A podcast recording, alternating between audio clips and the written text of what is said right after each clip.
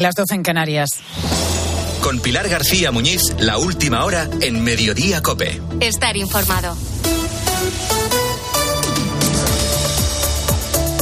¿Qué tal? ¿Cómo estás? Muy buenas tardes. Bienvenido a Mediodía Cope. Los agricultores en pie de guerra. Desde primera hora de la mañana, los tractores han abandonado los campos de labranza y han tomado las principales carreteras de nuestro país. A esta hora persisten los problemas de circulación en las inmediaciones de capitales como Madrid, Valencia, Zaragoza, Valladolid o Sevilla, entre otras muchas. Enseguida vamos a estar en algunos de esos puntos. Pero la gran pregunta es ¿por qué? ¿Por qué nos encontramos ante esta situación?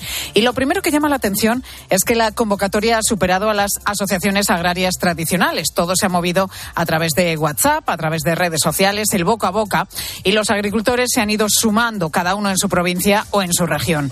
Es una convocatoria 2.0 y con bastante éxito, seguramente porque la situación del campo español es tan tensa, es tan límite, que solo faltaba que alguien pusiera una fecha.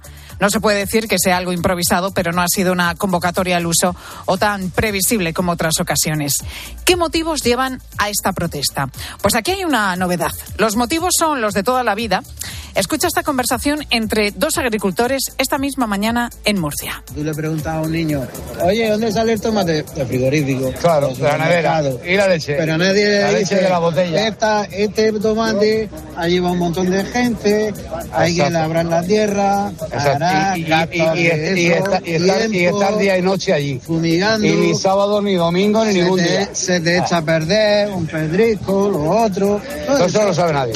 Quieren que los ciudadanos sean conscientes de los problemas reales del campo. Por ejemplo, la burocracia y las limitaciones constantes hacen que el campo español asuma más costes de producción y pierda competitividad frente a otros mercados, por ejemplo, frente a la fruta que llega de Marruecos. Uno de los problemas principales se centra en el uso de pesticidas químicos para proteger a los cultivos o fertilizantes para potenciarlos. En las últimas décadas, Bruselas ha limitado su uso en los campos de toda Europa para prevenir efectos adversos en la salud o en el medio ambiente, pero con ello ha complicado mucho la vida a los agricultores europeos. Sin embargo, estos productos sí pueden usarse en otras zonas de cultivo fuera de la Unión y luego se importan. Por eso, los europeos hablan de competencia desleal. Este es uno de los detonantes de la protesta y por eso hoy mismo la presidenta de la Comisión Europea, Ursula von der Leyen, ha propuesto retirar ese plan para la reducción de pesticidas e intentar así, de alguna manera, calmar los ánimos. Este solo es uno de los problemas del campo. Si a todo esto sumas los graves problemas de la sequía, las consecuencias del cambio climático que cada año son impredecibles o la burocracia para llevar a cabo cualquier papeleo, pues tenemos una tormenta perfecta. Pendientes hoy de las protestas de los agricultores por todo nuestro país y de otros asuntos que te cuenta ya a continuación Ángel Correas. Sí, Pilar, te cuento, por ejemplo, que ha sido detenido el número 3 del PSOE en las Cortes de Castilla y León por un presunto delito de violencia machista. Es el diputado regional por Soria, Ángel Hernández, que es eh, muy defensor en público de la igualdad. Ahora mismo se encuentra en dependencias policiales por amenazar a su pareja y aporrear la puerta de su domicilio. Nueva subasta de letras del Tesoro y de nuevo demostrando tanto el interés de los pequeños ahorradores como su elevada rentabilidad.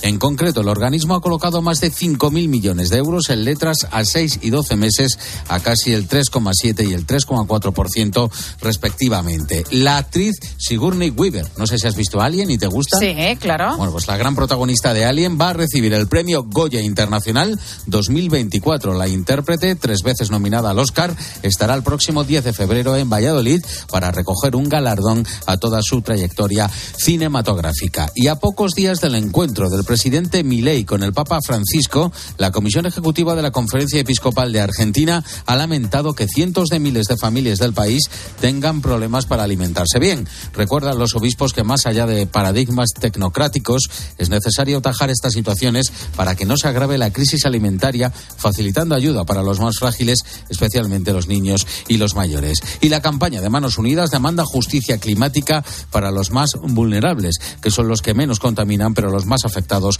por la crisis en el cuidado de nuestro mundo. Esta organización denuncia que la actividad económica de los países ricos del norte genera desigualdad y pobreza y pone en riesgo la vida de más de 700 millones de personas. José Luis Corrochano, ¿qué tal? Muy buenas tardes. Hola Pilar, buenas tardes. La Liga denuncia la agresión obscena a Ocampos. Del Rayo Vallecano Sevilla nos ha quedado un hecho inédito en el fútbol español. Un joven aficionado en la grada tocándole con un dedo el culo al futbolista del Sevilla Ocampos antes de un saque de banda. La Liga, junto a la policía, ha identificado al aficionado y lo va a denunciar ante la Fiscalía de Menores. Lucas Ocampos, nada más terminar el partido. Bueno, la verdad que seguramente las imágenes se vieron. Ojalá que que la liga lo tome con seriedad, como toma el racismo, como toma esas cosas.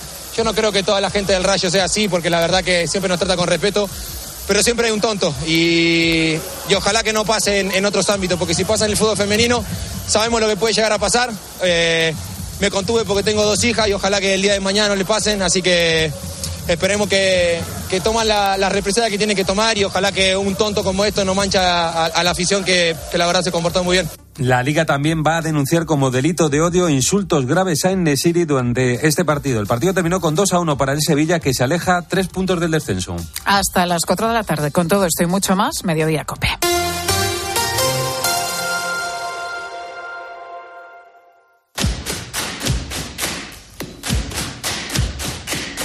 Pilar García Muñiz. Mediodía Cope. Estar informado. Una y seis minutos de la tarde, una hora menos en Canarias. La noticia hoy está, como acabas de escuchar, en el campo. O mejor dicho, en el asfalto, con tractores, tractores y más tractores por nuestras carreteras. La revuelta agraria, como muchos la llaman, está siendo todo un éxito en cuanto a poder de convocatoria.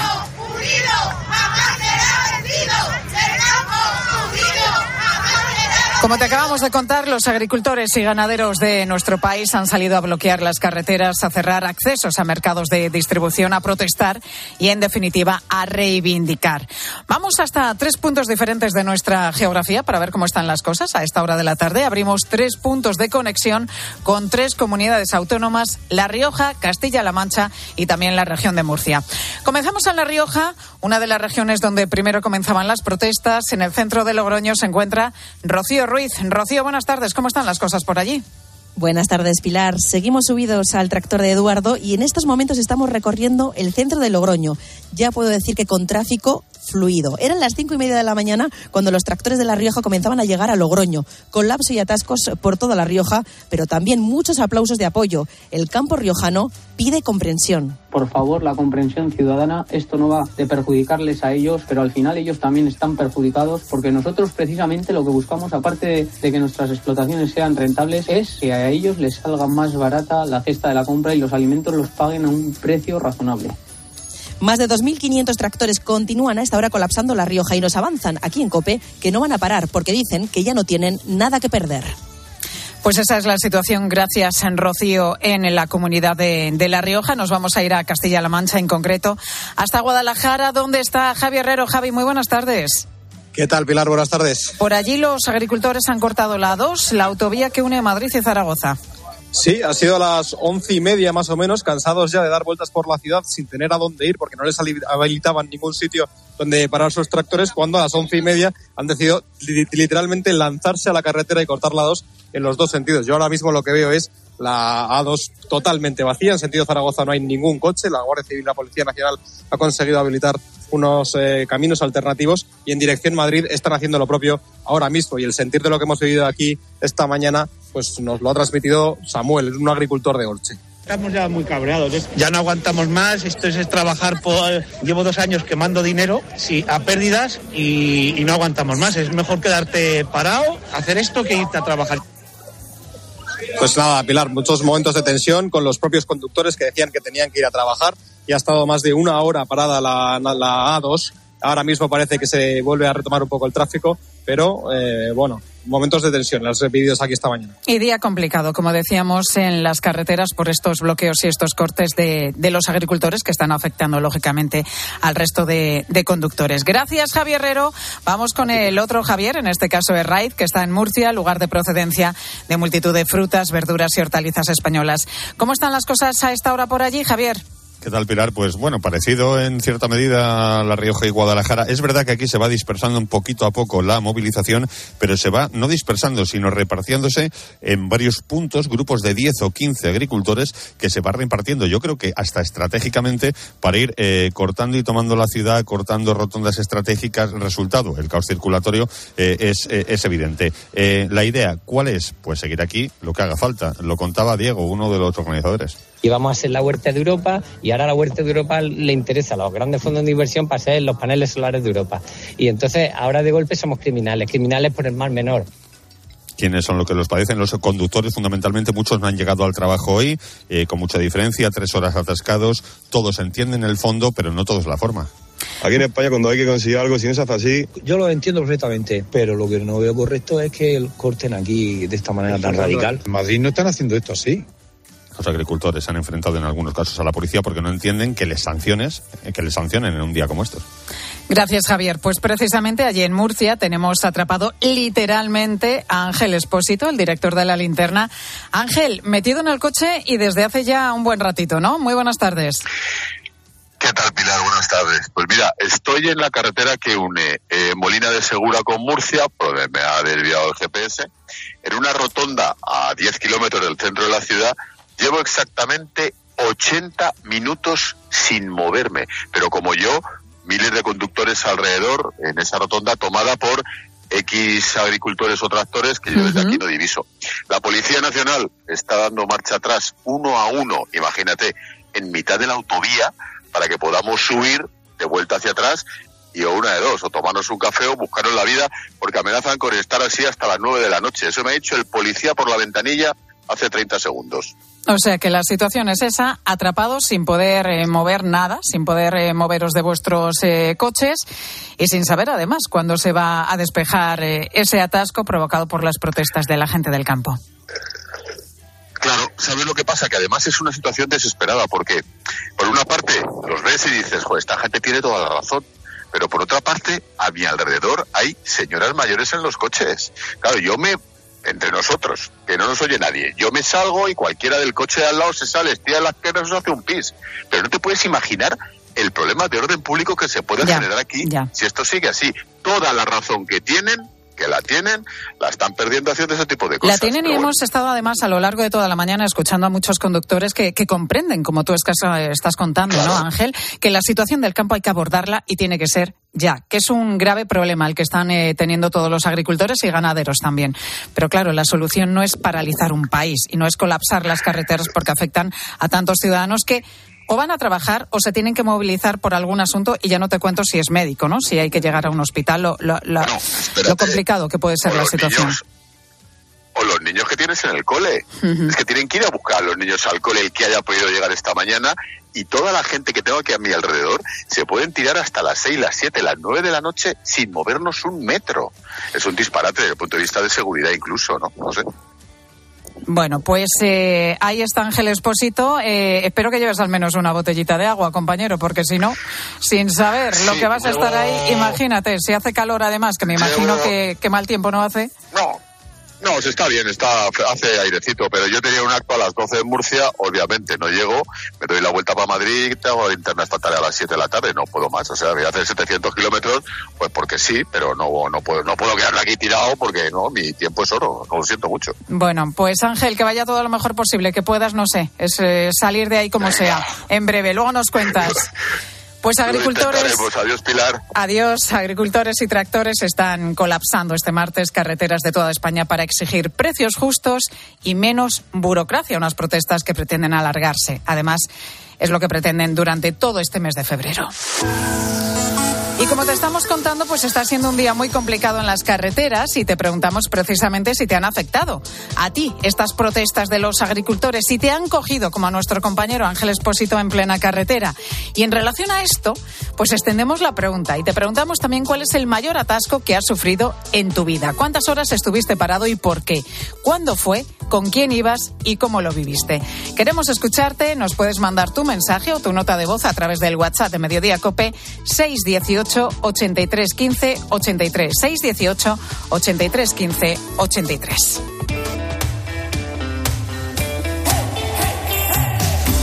Y no le des más vueltas. La solución para crear la cocina de tus sueños, dando valor a tu hogar, es Leroy Merlin. Sin duda, ¿a que sí, Mónica. Pues sí, Pilar, porque son profesionales de calidad que se ajustan a tus gustos y te ofrecen todas las garantías. En primer lugar, sus expertos te asesorarán en cada paso para ayudarte a elegir los productos adecuados y durante todo el proyecto de reforma. Y es que en Leroy Merlin se encargan de todo: diseño de tu nueva cocina, mobiliario, materiales, accesorios y también el transporte de los productos. Además, la instalación cuenta con una garantía de tres años. Y si te preocupa el presupuesto, ofrecen financiación personalizada para que puedas pagar a tu ritmo. Claro, confía en Leroy Merlin, profesionales con más de 20 años de experiencia en reformas que te van a ayudar con cualquier aspecto del proyecto o se encargarán de la reforma completa de tu cocina. No lo pienses más, visita leroymerlin.es o acércate a tu tienda más cercana. Haz la reforma que quieres y da más valor a tu casa. Revaloriza tu hogar con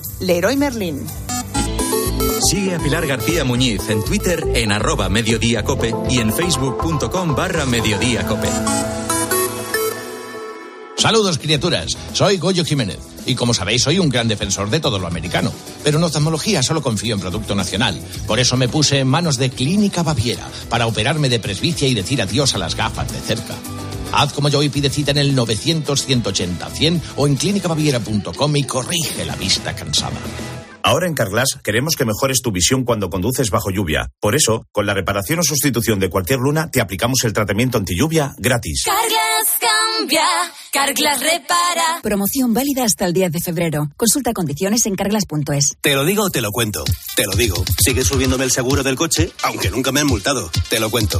Yo me voy a la mutua. Vente a la mutua con cualquiera de tus seguros. Te bajamos su precio, sea cual sea. Llama al 91 555 5555. 91 555 5555. Te lo digo, te lo cuento. Vente a la mutua. Condiciones en mutua.es. En Peugeot estamos listos para ayudarte a llevar lo más importante, tu negocio. Por eso, en los días Peugeot Profesional vas a poder disfrutar de condiciones especiales en toda la gama. Aprovecha del 1 al 14 de febrero para dar energía a tu negocio. Inscríbete ya en peugeot.es. Y es que estás regando las plantas, o dando un paseo por el parque, y te vienen vacas a la cabeza. Y no, no estas vacas, sino estas. En Halcón Viajes sabemos lo que te pasa. Más de 50 años y millones de viajeros hacen que sepamos las vacas que tienes en la cabeza. Reserva ya tu verano con hasta 600 euros de descuento y el mejor precio garantizado. Halcón Viajes, sabemos de viajeros. Pilar García Muñiz. Mediodía Cope. Estar informado. Una y 17 minutos de, de, este martes 6 de febrero, ¿no? Tengo que mirar el calendario, a mí no sé qué me pasa con los días. Estamos a 6 de febrero, sí, cinta mi técnico, que se lo sabe todo, me asegura que estamos a 6 de febrero. Bueno, un día en el que, como te estamos contando en mediodía, pues miramos atentamente a todo lo que está pasando en las carreteras de, de nuestro país. Muchas de ellas colapsadas, principalmente los accesos a las grandes ciudades, porque los agricultores han salido para protestar con sus tractores y están dificultando el tráfico, que está siendo, como te digo, muy complicado. Estamos pendientes de todo lo que pasa en las carreteras y también de una noticia de última hora que, que acabamos de conocer y que nos lleva hasta Badalona, donde se ha derrumbado parte de un edificio de cinco plantas tras haber cedido el forjado de la construcción. Esa es la noticia. Se ha derrumbado parte de un edificio de cinco plantas en la ciudad de Badalona. De momento no hay constancia de víctimas, aunque los bomberos están llevando a cabo las labores de búsqueda.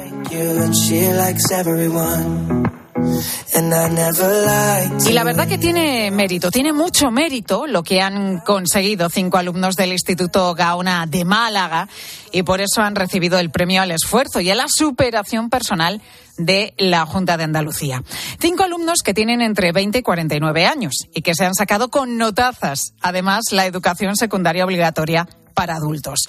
Un día dejaron de, de estudiar por X motivos, cada uno tenía el suyo, y al tiempo, muchos años después, en algunos casos muchos años después, decidieron coger de nuevo los libros. Algo que no es fácil cuando se compagina además con el trabajo, que es el caso de algunos de estos alumnos, con realidades muy diferentes, pero un nexo común, las ganas de aprender las ganas de empezar de nuevo y de aprovechar esta segunda oportunidad. Annalisa Salborg Eliezer Peláez son dos de esos estudiantes, de esos alumnos, y Ángel Díez es el jefe de estudios de, del Instituto Agaona de Málaga. Muy buenas tardes a los tres. buenas tardes. Hola, buenas. Analisa, comenzamos contigo. Con 16 años dejaste los estudios para cuidar a tu madre, que estaba enferma. Eres teleoperadora y con 47 años volviste a las aulas y has sido además una de las mejores, de las que mejores notas has sacado. ¿Por qué te decidiste en tu caso a coger de nuevo los libros? Pues mira, la verdad que era una cosa que mm, tenía pendiente, era como una espinita que tenía ahí clavada y luego también un poco el mercado laboral ya se sabe cómo está, está muy difícil, máxime cuando empieza ya la etapa de los 40, 41, 42 años y, y nada más que me llamaban para trabajos precarios y esa fue la razón. Eh, decimos ahora tienes 49 años, ¿no, Analisa? Sí. Eh, empezaste eh, la educación secundaria con 47. Había gente de tu edad, pero había gente también mucho más joven. ¿Cómo era la relación entre, entre los estudiantes, entre los compañeros con edades tan diferentes? Pues mira, la verdad que es fantástica, eh, tanto con los más jóvenes como otras chicas de mi edad, que de hecho hicimos piña, hicimos un grupito que éramos cinco y que aún- aún a día de hoy seguimos la amistad y la verdad que muy bien. Y decíamos también, Ana, que tú fuiste una de las mejores alumnas. Ahora estás estudiando un grado medio de operación de laboratorio. Cuando acabes, ¿vas a seguir estudiando o, o prefieres buscar eh, trabajo? Yo de entrada buscar trabajo, pero la verdad que si las fuerzas me lo permiten y la ilusión, que bueno, ilusión todavía tengo, pues sí me gustaría seguir estudiando. Oye, decíamos que eras una de las mejores alumnas, que sacaste notazas. ¿Con qué, con qué nota terminaste la educación secundaria obligatoria? Pues mira, con un 933 y una compañera mía que también estudió conmigo, Monse, que también ha Sí. sido galardonada, ella sacó con un 10 y está, estamos cursando juntas este, este grado. Bueno, bueno, bueno. Cuando decimos notazas, desde luego de sobresaliente y esto literal. 9.30 en tu caso y 10 en el de tu compañera, que son unas notas excelentes, desde luego. Eliezer, tú eres otro de los estudiantes que mejores notas sacó en la ESO para adultos. Analisa, decíamos que era de las veteranas de la clase y tú, sin embargo, creo que eres el más joven, ¿no? Efectivamente, uno de los más jóvenes. Tú dejaste el instituto porque no te iba muy bien entonces, repetiste varios cursos y con 20 años, sin embargo, te has sacado la ESO sin problemas. ¿Cómo se pasa de ser un estudiante regular a uno brillante? Bueno, yo creo que ahí entra mucho el tema de, de los profesores, la forma de enseñar, porque no, no se puede comparar la cantidad de gente que hay en, un- en una clase, en un instituto diurno, a uno que es por la tarde. Y aparte la atención de los profesores hacia los alumnos, etcétera, es muy diferente. O sea, en tu caso, ¿crees que ha sido fundamental el acompañamiento, la atención personalizada? Eh, sí, yo creo que ha sido una de las partes más importantes. Al fin y al cabo, eh, no es lo mismo estar en una clase de 15 personas que una que llega casi a los 40.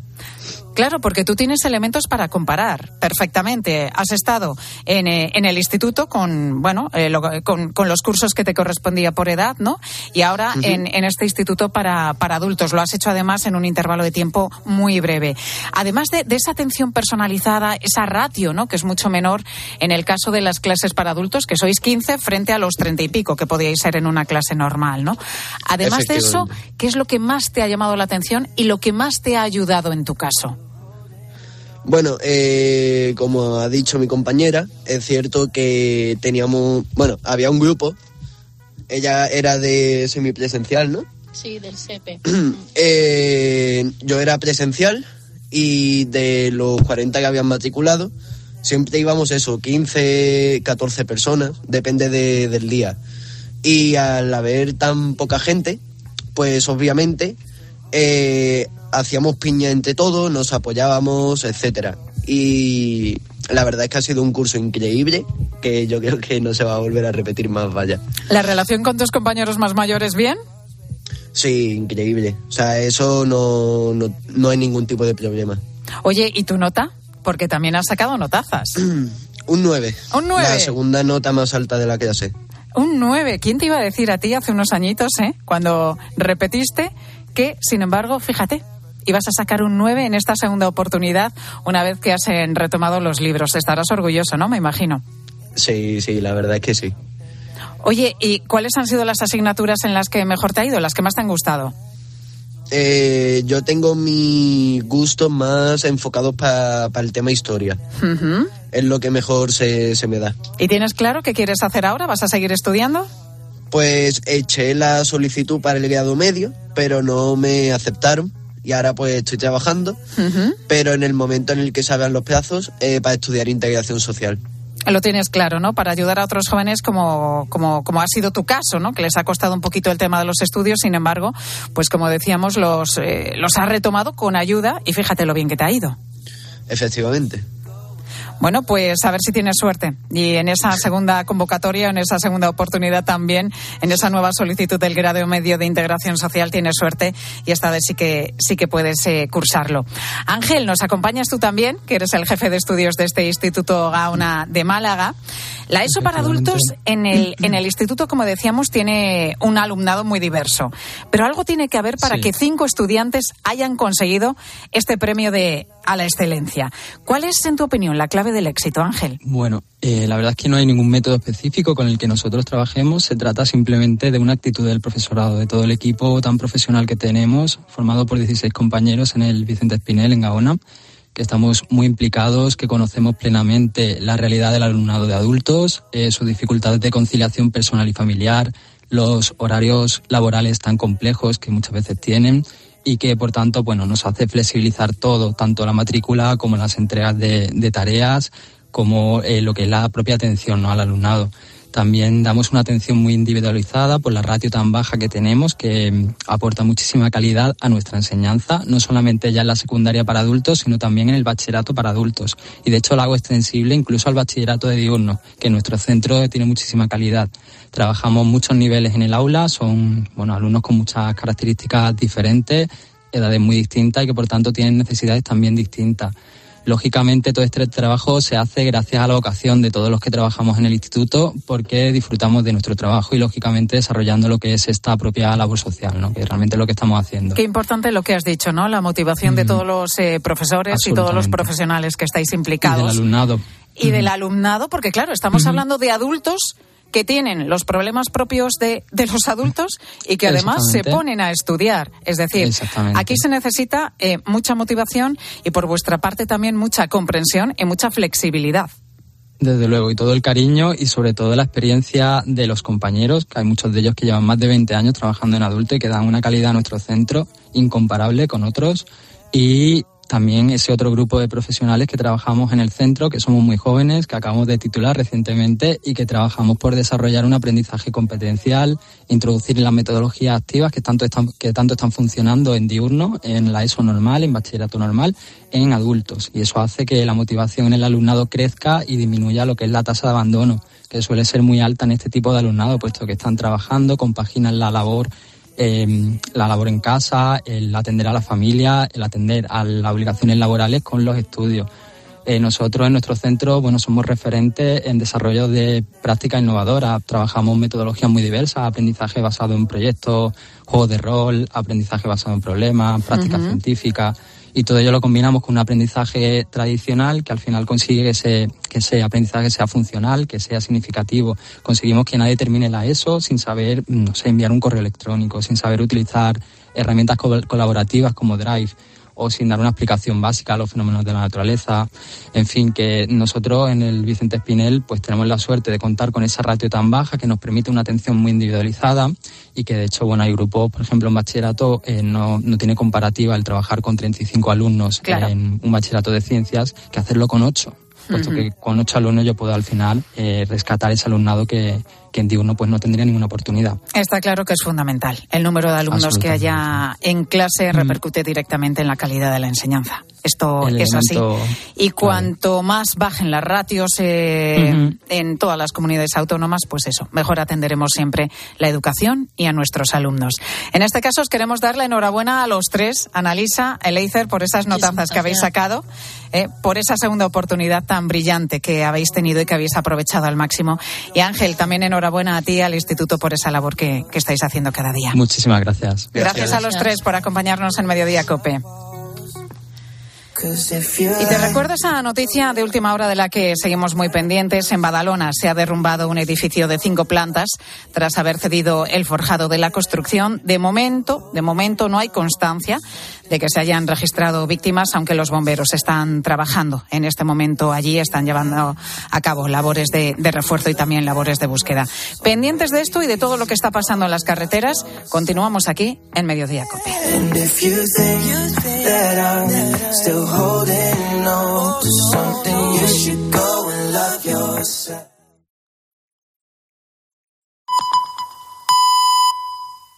Es la una y media, las doce y media en Canarias. García Muñiz. Mediodía Cope. Estar informado. Pues como te decía hace un momento, pendientes de ese derrumbe de un edificio de cinco plantas en Badalona. En concreto, se ha hundido la parte interior de la finca. Trece dotaciones de bomberos se encuentran trabajando en el barrio sin que conste que haya personas atrapadas. Tres bloques de pisos colindantes han sido ya evacuados. Por lo demás, tractores y agricultores cortan hoy carreteras de toda España en defensa del campo y que siguen la estela de las protestas que ya han llevado a cabo en eh, Francia, Alemania o Italia. Entre sus reivindicaciones, más ayudas económicas para hacer frente a la sequía, menos burocracia y también precios más justos. Hoy la Comisión Europea, en un gesto, ha anunciado la retirada del plan que pretendía reducir a la mitad el uso de pesticidas. En COPE, José Luis pone voz al campo desde Morón de la Frontera, en Sevilla. La paz nos la recortan por la cara poniéndolo un montón de problemas más que tenemos, porque que si un papel por aquí, otro papel por allí, que ahora tenemos que registrar en un, en un libro digital el abono que echamos, los herbicidas, todo. Y, resulta, y todo esto, para lo único que nos repercute es para que nos quiten un 35%, cuando nos dijeron que iba a ser para ponerlo todo más fácil. Y, y todo burocrático, todo burocracia. Ahora tú tienes que tener contratado un abogado, un perito. Protestas que van a seguir durante todo el mes de febrero. Anuncian una gran manifestación el día 21 en Madrid. Esta mañana en Herrera en Cope, el coordinador de la Unión de Agricultores y Ganaderos, Luis Cortés, ha puesto este ejemplo sobre un producto tan básico como es el arroz. No puede ser que me cueste producir una tonelada de arroz 600 euros y me estén importando arroz de Myanmar con unos porcentajes de arsénico que había mucho que hablar a 55 céntimos el kilo ya blanco, o sea, ya, ya, ya elaborado. Estamos arruinando a los agricultores españoles y en cambio estamos dando a los consumidores un producto que no es de calidad. Esa culpa tiene el ministro de Agricultura porque no hay controles en los puertos de importación. Y eso tenemos que ver blanco sobre negro en el BOE. Y si no está blanco sobre negro en el BOE, seguirán las, moviliza las movilizaciones hasta que esto se consiga. En nuestra web en cope.es está el mapa completo de las protestas de los agricultores, así como las imágenes y vídeos de, de, estas marchas.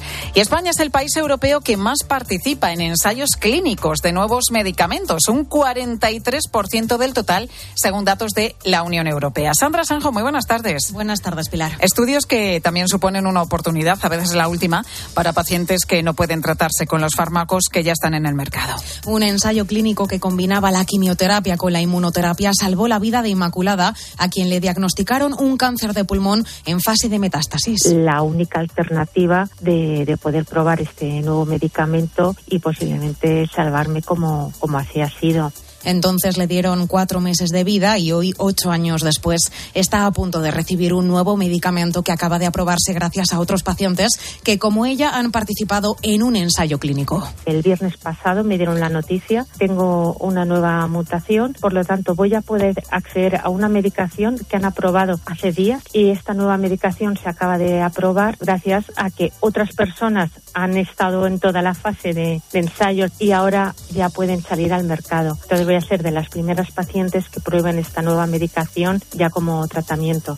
Los españoles son quienes más se suelen beneficiar por el gran volumen de ensayos clínicos que hay en nuestro país, pero también debemos tener en cuenta que los criterios para poder participar son muy exigentes y así tiene que ser por la seguridad de los pacientes, Sandra. Es el profesional sanitario que a veces además es el investigador principal quien ofrece la posibilidad de realizarse las pruebas.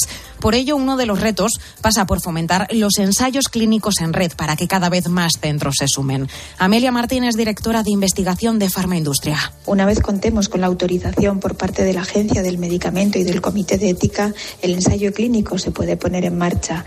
Pero si en algún momento los datos demuestran que los riesgos son mayores que los beneficios para el paciente, el ensayo clínico se paraliza. un largo proceso de investigación y desarrollo que dura como mínimo 10 años, aunque solo 7 de cada 100 fármacos llegan a comercializarse. Sandra, gracias. A ti, Pilar. Una y 34 minutos, momento en el que Gloria López Navas nos va a contar algo muy interesante de Banco Salvador. Sí, porque tenemos prisa por estrenar casa, pero necesitamos tiempo para entender bien la hipoteca. La buena noticia es que las hipotecas de Banco Sabadell te ofrecen ambas cosas, la agilidad de un banco online y el acompañamiento experto de sus especialistas. Entra ya en bancosabadell.com barra hipotecas y calcula tu cuota personalizada en solo un minuto. ¿A qué esperas? Ya lo sabes, hipotecas Sabadell.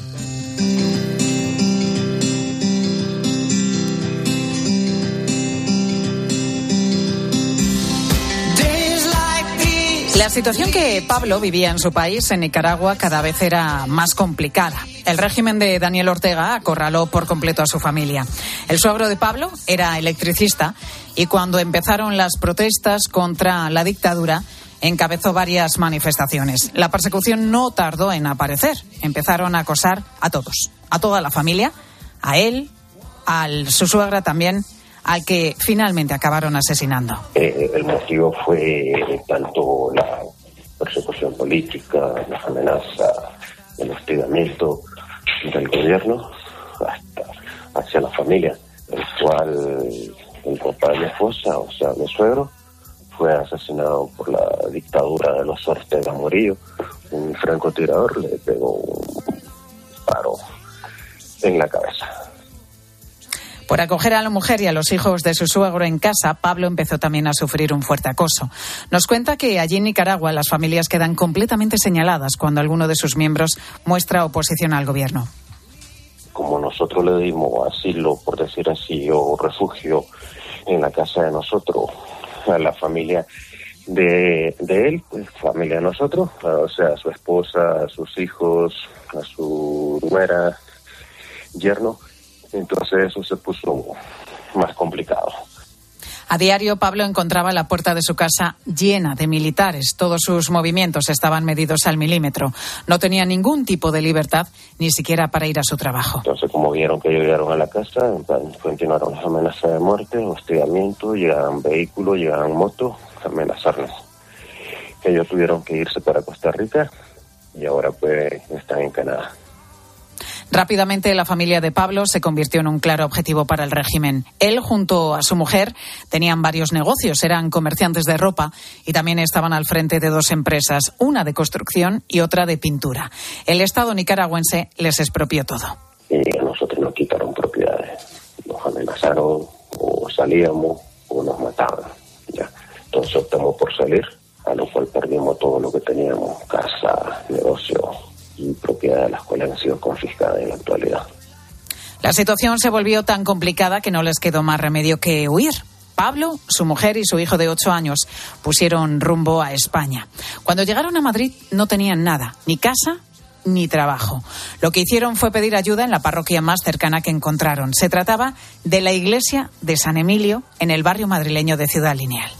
El futuro aquí lo, pues, maravilloso la, fuimos a la iglesia católica, a la iglesia de nuestra, a la parroquia de nosotros que correspondía en Ciudad Lineal, a San Emilio, y pusimos el caso nosotros a los a las personas de Caritas, a las cuales pues nos informaron de un proyecto que, que tienen ellos, la Iglesia Católica, Caritas, junto con Proyecto Arraigo. Pablo Moreira lo que quería era trabajar. Cáritas le planteó una idea. Con la ayuda de la Fundación Arraigo, le dieron la posibilidad de ir a Aguilar de Campo, en Palencia. Allí le ofrecían trabajo en una fábrica de galletas que tiene este municipio, muy conocida, y también le daban una casa en la que vivir. El proyecto consiste en, que uno salga adelante, que trabaje, nos ubican en casa, nos ubican, nos ayudan a hacer los trámites, documentación y todo. Pues. Pablo aceptó y se fue a vivir allí, Aguilar de Campo. Proyecto Arraigo se dedica a repoblar pueblos que sufren despoblación. Con Cáritas se coordinan para dar oportunidades a muchas familias que viven en situaciones complicadas. Es algo maravilloso. En mi persona, en lo personal, Mi opinión es que es un proyecto muy bueno, maravilloso para las personas que hemos perdido todo, que queremos salir adelante, que venimos a un país eh, desconocido, por llamarle así, donde no tenemos a nadie, donde somos acogidos con brazo abierto tanto por la Iglesia Católica y el proyecto Raigo y el proyecto episcopal de la Iglesia Católica. Pablo dice que está muy agradecido a la Iglesia y también al pueblo de Aguilar de Campo. Nos dice que su acogida allí no ha podido ser mejor y que los vecinos le ayudan en todo lo que pueden.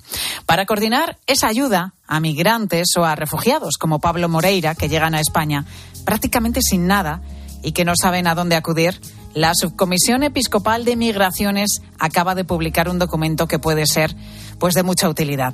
Ana Torres, muy buenas tardes. Buenas tardes, Pilar. Es una guía en la que se encuentran enumeradas por diócesis todas las instituciones, entidades, asociaciones y movimientos a los que pueden acudir estos migrantes para pedir esa ayuda. En este documento figuran los números de teléfono, las direcciones y las páginas web de aquellos lugares a los que estas personas pueden acudir. Está dirigida a los propios migrantes y también a las parroquias. Lo que se busca con ella es que las personas sepan dónde pedir, dónde pedir oportunidades y que en ningún caso el silencio sea una respuesta. Porque, por ejemplo, Ana, cuando llega un migrante a una parroquia y pide esa ayuda de la que hablamos, ¿qué mecanismo se pone a partir de entonces en marcha? Pues el primer paso siempre es escuchar sus necesidades y a partir de ahí intentar darles una solución. Son, son personas que tienen muchas veces a sus espaldas pues historias muy duras. Nos lo cuenta Sergio Barciela. Él es miembro del equipo de inclusión social de Cáritas esa persona que llega a la parroquia, pues el voluntario, el trabajador social que esté en la atención, trata de generar un primer espacio de, encuentro, de diálogo, sobre todo de escucha. Es un primer momento en el cual se establece el vínculo y la relación y es un primer acercamiento a las necesidades de las situaciones personales eh, que de alguna manera la persona nos traslada. Sergio conoce muy bien todo el trabajo que se realiza con los migrantes en la diócesis. Nos dice que después intentan cubrir sus, sus necesidades más básicas. Bueno, hay todo un seguimiento que los equipos técnicos que están en las parroquias que se organizan para conocer eh, la evolución de esa persona, ¿no? Entonces se trata de cubrir, por una parte, todas las necesidades materiales que la persona pueda tener, que van en estos distintos ámbitos que te he señalado, fundamentalmente la vivienda, el empleo, la salud, pero también se trata de cubrir también aquellas situaciones emocionales, relacionales que la persona tiene. A partir de ahí lo que hacen es buscar alternativas de empleo que puedan darles oportunidades reales. Para ello mantienen una gran red en la que por medio de bolsas de empleo y de empresas tratan de, tratan de asegurar una integración completa. También esta ayuda es para toda la familia. Por ejemplo, tratan de responder a las necesidades de los niños dándoles una escolarización. Una vez que estas personas reciben esta atención, después con ellas se realiza un proceso de seguimiento para conocer cómo es la evolución de su día a día y de sus vidas. Desde hoy, todo aquel que tenga dudas sobre cómo y en qué lugares los migrantes pueden encontrar esta ayuda, tienen a su disposición en la página web de la Conferencia Episcopal Española la guía que recoge toda la labor que hace la Iglesia con las personas que llegan a España en busca de un futuro mejor. Gracias, Ana. Gracias, Pilar. Una y cuarenta y dos minutos de la tarde, una hora menos en Canarias, llega el momento de la firma de José Luis Restán, que hoy reflexiona sobre la vigencia del cristianismo en nuestro mundo actual. José Luis, muy buenas tardes. ¿Qué tal, Pilar? Hoy se ha vuelto frecuente en algunas producciones culturales populares, cine, novelas, series, presentar al cristianismo como una rémora, todo lo más como un vestigio exótico e irracional. Aquí no se trata de la gran cuestión de la fe, sino de racionalidad o estupidez. Por eso destaco hoy una intervención del filósofo italiano Massimo Cacciari, que se declara no creyente, en la que describe cuatro rasgos de la cultura europea que son herencia inconfundible del cristianismo. El sentido del tiempo, entendido como historia que progresa hacia un destino final. La universalidad, es decir, el interés por todo lo humano, no solo por alguno de sus aspectos. La comprensión de que la materia debe ser transformada a través de la técnica y la tensión ideal por delimitar el alcance del poder político. Son cuatro notas distintivas que derivan de la conciencia de que el verbo se ha hecho carne, de que Dios ha entrado realmente en el tiempo y en la historia, o sea, de la raíz del cristianismo asimilada vitalmente que ha plasmado toda una concepción del mundo y de la vida. Como he dicho, Cacciari no es creyente, pero tiene una mirada profunda sobre cómo ha marcado el cristianismo la cultura europea y sabe muy bien todo lo que esta cultura ha perdido y aún puede perder en la medida en que el cristianismo se desvanezca como realidad vital, como realidad de pueblo. A veces tiene que venir alguien de fuera quizás no tan de fuera, para iluminar nuestra torpeza. No sé si muchos católicos tenemos hoy la capacidad de leer este momento histórico con la sagacidad que lo hace este ilustrado agnóstico. En todo caso, tendremos que darle las gracias por desentrañar las implicaciones de un anuncio que a veces hacemos de carrerilla y sin entender todo su alcance. El verbo se ha hecho carne y eso lo cambia todo en la vida personal de quien lo acoge y en la vida del mundo.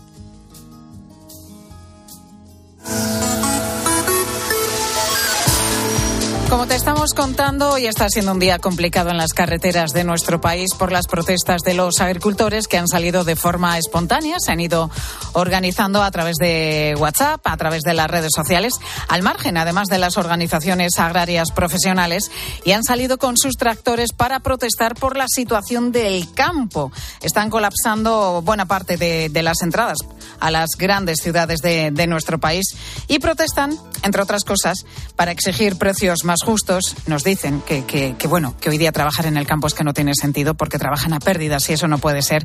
Y exigen además menos burocracia. Ha habido retenciones, como te decía, y bloqueos en muchos puntos de nuestro país que han influido en la circulación en el tráfico. Y hoy te estamos preguntando, aquí en Mediodía, si te han afectado directamente las protestas de los agricultores. Si, por ejemplo, esta mañana ibas a trabajar o ibas al médico, si ibas a llevar a los niños al colegio y te has encontrado de pronto con una de estas protestas y te has visto que, que has llegado tres cuartos de hora tarde, una hora tarde. Nos contaba hace un ratito el director de la linterna, nuestro compañero Ángel Espósito, que está retenido desde hacía hora y pico, más de hora y media, en la región de Murcia. Estaba allí y no sabe, no sabe cuándo se va a poder mover porque dice que el atasco era monumental. Bueno, ¿te han cogido a ti estas retenciones en plena carretera? Y en relación a esto, te preguntábamos también cuál es el mayor atasco que has sufrido en tu vida. ¿Cuántas horas estuviste parado y por qué? ¿Cuándo fue? ¿Con quién ibas? y cómo lo viviste. Pues nos ha mandado su nota de voz Ollane, que dice que a ella directamente no le han afectado las protestas de, del campo, pero sí que ha tenido que pasar por atascos, sobre todo durante las vacaciones. Fue bajando de Pamplona a Benidorm en Semana Santa, porque siempre voy con mi madre, y ya llegando a Valencia estuvimos atascadas más de una hora. Pero bueno, no solo es un año, nos suele pasar siempre el primer día de vacaciones de Semana Santa y también en verano. Bueno, esto es normal. En las vacaciones, pues sobre todo en las de Semana Santa, que es cuando se producen esos desplazamientos masivos, todos a la vez, nos vamos a la playa o nos vamos a, ciertos puntos, pues es normal que, que, se cojan esos atascos que se repiten además, pues que casi siempre el miércoles, ¿no? El, el día anterior al Jueves Santo, el miércoles por la tarde es cuando se producen los grandes atascos y quizá también el Jueves Santo por la mañana, grandes retenciones en diferentes puntos de nuestro país. Robert dice que él eh, suele viajar mucho en coche de Madrid a Málaga, le encanta conducir, pero lo de los atascos pues lo lleva como todos mal. Lo más complicado siempre ha sido la vuelta a Madrid un domingo por la noche, porque eso es, vamos, una receta para tráfico asegurado. Los atascos 618 83 15 83. Ahora tu cope más cercana. Escuchas Mediodía Cope. Con Pilar García Muñiz. Estar informado. El deporte se vive en el partidazo de Cope con Juanma Castaño. Te has divertido bastante menos que los otros derbis, ¿verdad? Por una excepción razón, yo creo que en los otros derbis era vida o muerte, al cao. Uno ganaba un título, otro lo perdía, uno se metía en semifinales, otro caía eliminado y tiene más emoción. El Madrid hasta con el 1-0 le valía y el Atleti ha querido morir ahí con decoro. No ha sido un partido maravilloso. De lunes a viernes, desde las once y media de la noche, la mejor información deportiva y el mejor análisis lo encuentras en el partido partidazo de Cope con Juanma Castaño, el número uno del deporte. Che sorte ti regge, Jalpe non tocó radiador, sai, chapa. Con el seguro de coche de línea directa no solo te ahorras una pasta, sino que además puedes escoger el taller que quieras aquí o en las Rías Baixas. Y si eliges taller colaborador, también tienes coche de sustitución garantizado y servicio de recogida y entrega. Cámbiate ahora y te bajamos el precio de tu seguro de coche, sí o sí. Ven directo a lineadirecta.com o llama al 917-700-700. El valor de ser directo. Consulta condiciones. Del 2 al 11 de febrero, cuando vayas al súper o a otras tiendas, puedes hacer una compra normal o la compra de tu vida participando en la gran recaudación contra el cáncer. Al pasar por caja, solo tienes que realizar una donación aumentando el precio de tu ticket desde un euro y estarás ayudando a mejorar la investigación de la enfermedad y la atención a pacientes. Gracias por colaborar con la Asociación Española contra el Cáncer. UMAS, mutua especialista en seguros para el sector educativo. Ofrecemos una solución integral para los colegios y guarderías. Daños patrimoniales, responsabilidad civil, accidentes de alumnos. Más de 1.400 centros ya confían en nosotros. Visítanos en umas.es. UMAS, más de 40 años de vocación de servicio. Hola, soy Mar Márquez, piloto de MotoGP. Justo ahora salgo de entrenar, que ya toca volver a casa. Pero ¿sabes que ahora podemos hacer todos estos viajes diarios más sostenibles con los nuevos combustibles 100% renovables de Repsol y sin tener que cambiar de coche? En tu día a día, algo nuevo te mueve con los combustibles 100% renovables de Repsol que puedes usar ya en tu coche. Encuéntralos en más de 50 estaciones de servicio y a final de año en 600. Descubre más en combustiblesrenovables.repsol.com. Este jueves, en Herrera en Cope y con Alberto Herrera, nos espera un viaje lleno de experiencias, planes y vivencias en las Islas Canarias. Naturaleza virgen, playas paradisíacas, paisajes volcánicos, pueblos llenos de historia, gastronomía, ocho islas para descubrir el verdadero significado de la variedad. Este jueves, en Herrera en Cope, Islas Canarias, latitud de vida. Pilar García Muñiz. Mediodía Cope.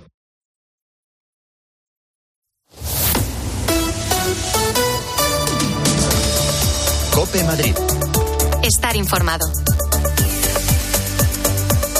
Siguen las complicaciones y el colapso en las entradas y salidas de las carreteras madrileñas por las protestas de los agricultores y ganaderos. Piden, ya sabes, precios más justos y menos burocracia. A esta hora, lo peor, por esas largas tractoradas, por esas marchas lentas, están en cinco carreteras de nuestra región. El A4 desde Aranjuez, A42 en Illescas, A5 en Maqueda y también en la A2 y en la A3. Son cinco carreteras, esos puntos son eh, puntos de acceso eh, a nuestras carreteras. De momento, en el interior no hay complicaciones. Enseguida vamos a hablar con Sergio, un agricultor de Carabaña que está participando en esta protesta, en esta tractorada. Está justo en Arganda del Rey con la intención, nos cuenta, de llegar a Madrid capital. Soy Mónica Álvarez, estás escuchando Mediodía Cope en Madrid. Es momento ya precisamente de acercarnos a la Dirección General de Tráfico. Para conocer cómo está la situación en las carreteras madrileñas, Alfonso Martínez, buenas tardes. Buenas tardes. Afortunadamente, en la red de carreteras de la comunidad no encontramos retenciones ni en los accesos a Madrid de entrada y salida de la capital, ni tampoco en las rondas M40 y M50. Eso sí, por proximidad tengan precaución en Castilla-La Mancha, ya que están intransitables por movilizaciones agrícolas. En Guadalajara, la 2 a la altura de Torija, en Toledo, la 5 en Maqueda y Calipofado, la 42 a su paso por Illescas, la CM42 en Madridejos y también la A4 en Seseña, en este caso en sentido Madrid.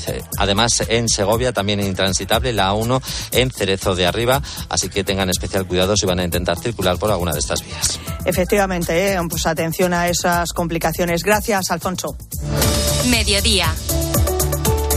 Cope Madrid. Estar informado.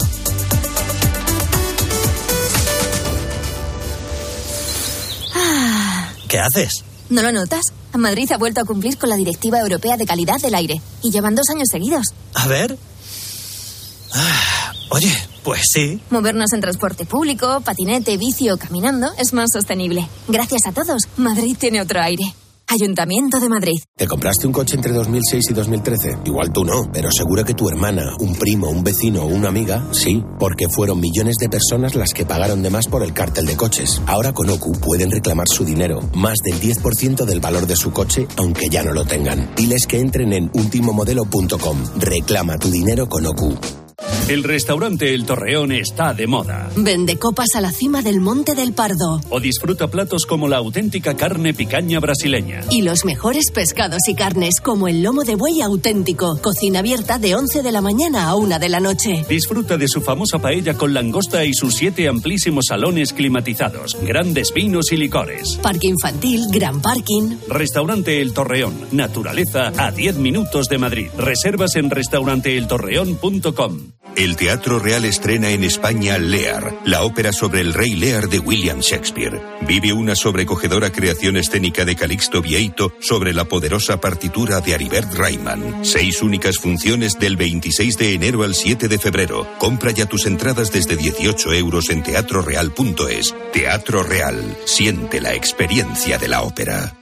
Amigo emprendedor. Mercaoficina te ofrece un futuro más rentable. Alquila cuanto mobiliario necesites para tu oficina con sus ventajas fiscales, ya que alquilando puedes deducirte el gasto mes a mes. A la vez que reciclamos y cuidamos del planeta. Llámanos y estudiaremos tus necesidades a nivel nacional, siempre con los mejores precios. Mercaoficina, aciertos y ahorros. ¿Qué está esperando?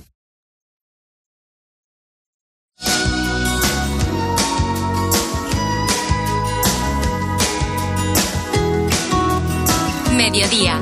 Cope Madrid. Estar informado. Sergio tiene 7.000 olivos en Carabaña, municipio situado en la comarca de Las Vegas, a 50 kilómetros de la capital. Los últimos años no están siendo fáciles para este cultivo, de ahí que Sergio, bueno, pues sea uno de los agricultores que está participando hoy en esta tractorada. Sergio, buenas tardes. Buenas tardes. ¿Dónde te encuentras en este momento? Ahora estamos en Arganda, en la salida para la A3, pero nos han cortado la Guardia Civil y aquí estamos haciendo un tapón que ni para la A3 ni para ningún lado. Así que no sé. Eh, ¿Cuántos tractores están ahí contigo? Ahora mismo habrá unos 60 o por ahí. ¿Y, y qué idea tenéis, Sergio? Pues lo que nos dejen, porque teníamos bastantes ideas eh, buenas, pero cada vez está peor esto y cada vez las ideas, pues eh, no íbamos a protestar en Madrid, no se puede, porque el gobierno, claro, le da vergüenza. Íbamos a protestar en la 3, no se puede. Eh, no se puede hacer nada, entendemos. Y nosotros no queremos tampoco liarla ni nada. Y, pero claro, es que aquí al final no nos dejan hacer nada y los ánimos se están caldeando cada vez más y porque estamos ahora mismo paseando por Arganda por el polígono, colasándole, porque está colapsado ahora mismo. Tú estás ahora mismo, colapsado. estás hablándome desde tu tractor, estás subido al tractor, ¿no? Ahora sí, mismo. ahora mismo tiene el tractor, sí. Ah, ajá. Ahora mismo tiene el tractor. Eh, mm, es que eh, eh, tenéis, eh, estáis reivindicando muchas cosas. Eh, eh, en tu caso, por ejemplo, Sí. ¿qué- qué- ¿cuál es tu problema? ¿Qué- eh, tu principal problema, Sergio? Pues el problema es que cada vez, cada vez nos ponen más trabas para intentar vivir de esto. Eh, ya es el problema es que no, la gente a lo mejor se piensa que es que es que queremos cobrar más o que queremos. la- lo único que queremos es poder vivir de esto tranquilamente y dignamente y como los pa- terceros países de fuera de la Unión Europea. Nosotros queremos eh, competir en, igual de- en igualdad de condiciones, nada más. Ya. La, ma- la mayor reivindicación. Tú has perdido que si mucho, mucho dinero. competir Ujú. Sí, sí, ya no es dinero, es que a mí me dicen de hacer unas cosas, unos sitios sanitarios, unas historias, un, La burocracia, ¿no? unos requisitos, toda la burocracia que me dicen a mí y luego resulta que traen de Marruecos o de Chile o de Argentina productos sin burocracia ninguna. Me parece perfecto. Si no hay, pueden traer de donde quieran, pero o aranceles o, o la misma burocracia que a mí. No, es imposible. Claro, venden judías de Marruecos o de Chile a un euro, las mías están a 1,50 porque no salen las cuentas y nadie te las compra y las tienes que tirar. Es que así es imposible. Es imposible.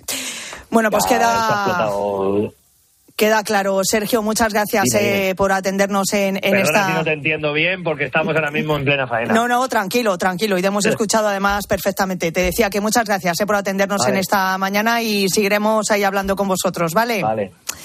Gracias a vosotros. Venga, un saludo, un saludo. Mediodía. Cope Madrid. Estar informado. Este nada, no me dio confianza. Esta chica, no sé, no sé. ¿Habrá una manera más sencilla de seleccionar a los inquilinos? Todo el mundo habla de Alquiler Plus, que comprueba la situación económica del inquilino y se encarga de todo. Y si el inquilino no paga, Alquiler Plus te paga siempre. Y por solo 35 euros al mes. Listo. Entro en alquilerplus.es y a vivir tranquilo. ¿Recuerdas aquella empresa de venta de ortodoncia por Internet? Pues ha cerrado y dejado a los pacientes sin terminar los tratamientos. Si no quieres que esto te pase, acude a tu dentista de confianza. Son tratamientos complejos que deben ser realizados y supervisados siempre por un profesional. Pon la salud de tu boca en las mejores manos. Es un mensaje del Colegio de Odontólogos y Estomatólogos de Madrid. Si quieres vender tu casa en menos de 10 días, estarás firmando en notaría la venta con Seneas. Llámanos al 91 639 9407. Gracias, Grupo Seneas. Que la gastronomía es uno de nuestros mejores embajadores, eso lo saben hasta en Japón. Gracias a los chefs y a productos como Fuentes, el atún rojo, nuestro país triunfa en medio mundo, como en Japón, donde Fuentes es sinónimo del mejor atún rojo. No te puedes perder en Madrid la curva de la felicidad con Gabino Diego Antonio Vico, Joshua Maeche y Jesús Cisneros. Me llamo Joaquín Rosales, pero todos me llaman Quino. Debe ser que no merezco más que dos sílabas. Pero ¿quién dijo que el hombre era el sexo fuerte? La curva de la felicidad, posiblemente la comedia más divertida. Del 17 de enero al 25 de febrero en el Teatro Infanta Isabel. La tristeza de perder a un ser querido el problema de tramitar la herencia, el conflicto entre los herederos. Solución, porque son los mejores en herencias. martinezlafuenteabogados.com 646-690032 646-690032 Soy Fran y en 2019 fui diagnosticado de cáncer. Ni la radio ni la quimioterapia me han funcionado. Ahora estoy recibiendo un tratamiento alternativo en la unidad de CRIS contra el cáncer. Cada día miles de enfermos de cáncer piden otra oportunidad. Entra ya en criscancer.org. Fundación Cris contra el cáncer. Investigación para otra oportunidad. En 20 minutos vuelve la información de Madrid. Seguimos contándote todo lo que te interesa en Mediodía Cope.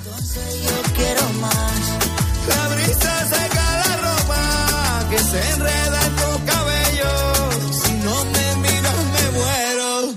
entonces no juego más.